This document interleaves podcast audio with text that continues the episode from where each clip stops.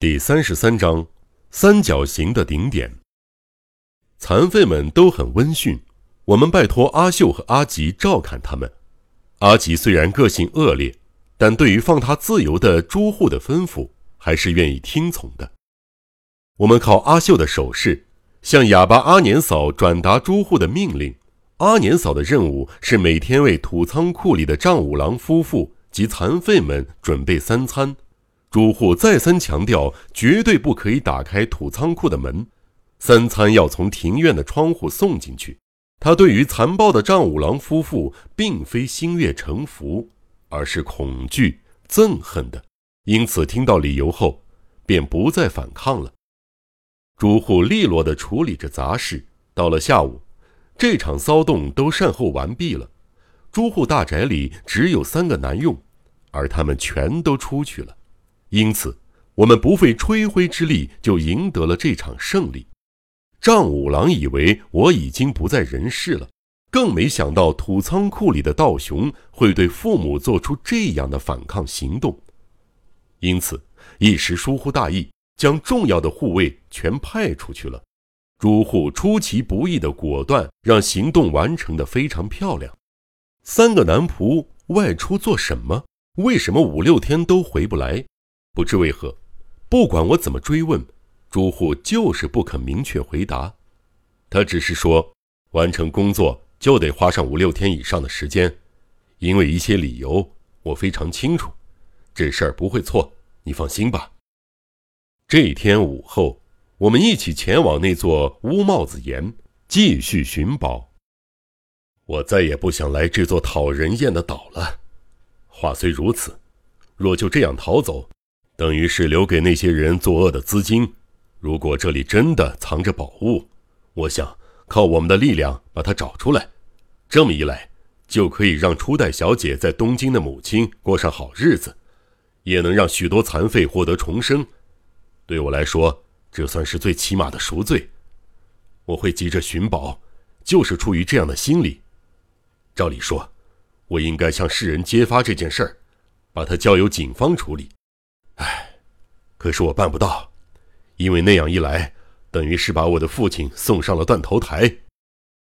前往乌帽子岩的路上，朱户辩解似的说道：“我明白，我很明白，没有其他办法了。这是我由衷的想法。”一会儿之后，我把话题转移到目前的寻宝工作中。比起宝藏本身，解开暗号并找出宝藏更令我感兴趣。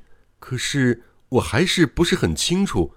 你已经彻底解开暗号了吗？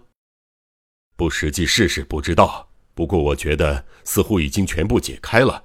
你应该也大致了解了我的想法吧？是啊，皱纹的神佛若相会，指的是乌帽子岩的鸟居影子和石地藏重叠在一起。我只知道这么多。那你不就明白了吗？可是将训鬼击碎，我就完全摸不着头绪了。所谓训鬼。指的当然是土葬的鬼瓦，这不是你告诉我的吗？那么打破那块鬼瓦，里面就藏着宝物，总不可能是这样的吧？意思和解释鸟居及实地葬的差不多。换句话说，不是鬼瓦本身，而是鬼瓦的影子。如果不是这样，第一句话就没有意义了。丈五郎也以为那是指鬼瓦本身，才会爬到屋顶上把它拆下来。我在仓库的窗户边上看到他把鬼瓦摔破了，当然，里边什么都没有。可是因为这样的尝试，我得到了解开暗号的线索。听到朱户的话，我有种自己被嘲笑的感觉，急得忍不住脸都红了起来。我真笨，怎么就没发现这一点呢？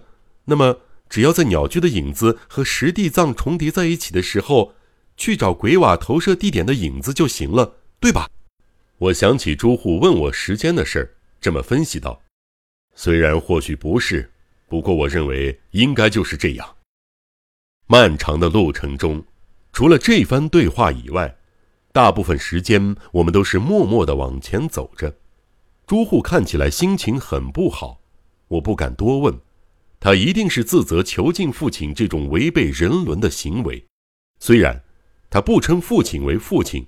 而是直呼其名丈五郎，但是，一想到丈五郎确实是他的父亲，也难怪会如此消沉。我们抵达目的地海岸时，时间还早，乌帽子岩的鸟居影子才刚到断崖的边缘而已。我们上紧手表的发条，等预定时间到来。我们选了个阴凉的地方坐下，这天儿难得无风，热的人背后和胸口汗水直淌。尽管肉眼看不出来。但鸟居的影子还是以无法辨识的速度爬过地面，一点一点朝小丘移动。不过，就在它距离石地藏只剩下数间距离的时候，我忽然发现一件事儿，忍不住望向朱户。于是，朱户似乎也想到同一件事儿，露出一个怪表情。照这情形，鸟居的影子不是合不到石地藏的影子上了吗？嗯，偏了两三间远呢。朱户失望地说：“是我分析错了吗？写下那篇暗号时，或许还有其他与神佛有关的东西。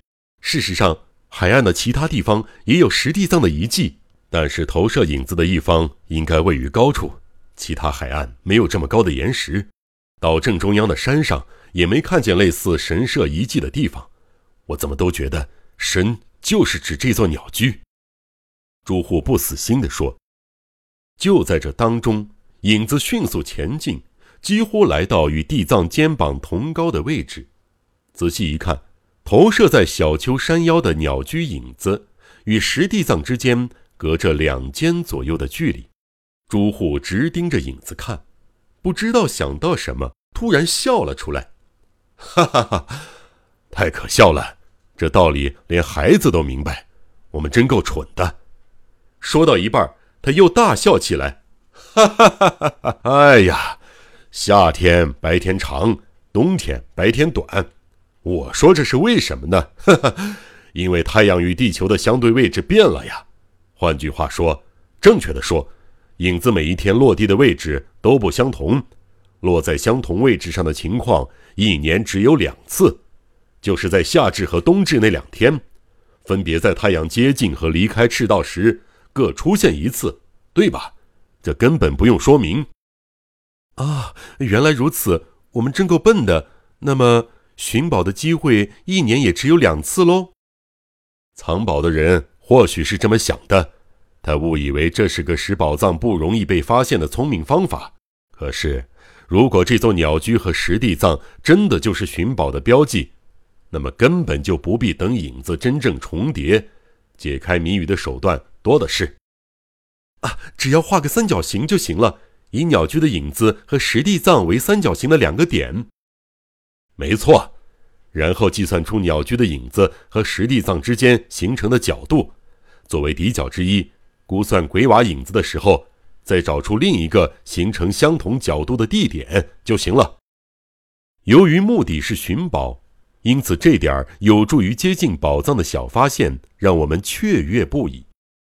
当鸟居的影子投到石地藏时，此时我的手表恰好指向五点二十五分。我把这个时间记在记事本中。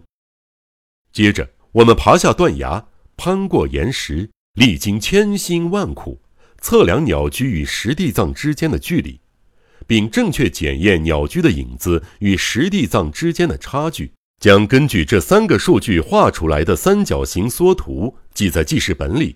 接下来，只要在明天下午五点二十五分确定朱户大宅土仓库的屋顶影子投射在哪里，再以今天调查到的角度数计算出误差，就可以发现藏宝地点了。但是，各位读者，我们还没有完全解开那篇咒文。咒文的最后有一句诡异的“雾迷于六道路口”，六道路口究竟是指什么？我们前方难道会有那样的地狱迷宫在等着我们吗？悬疑、惊悚、恐怖、恐怖、推理、推理，《江户川乱步小说集》，我是播讲人赵鑫，让我们一起走进这个光怪陆离的世界。光怪。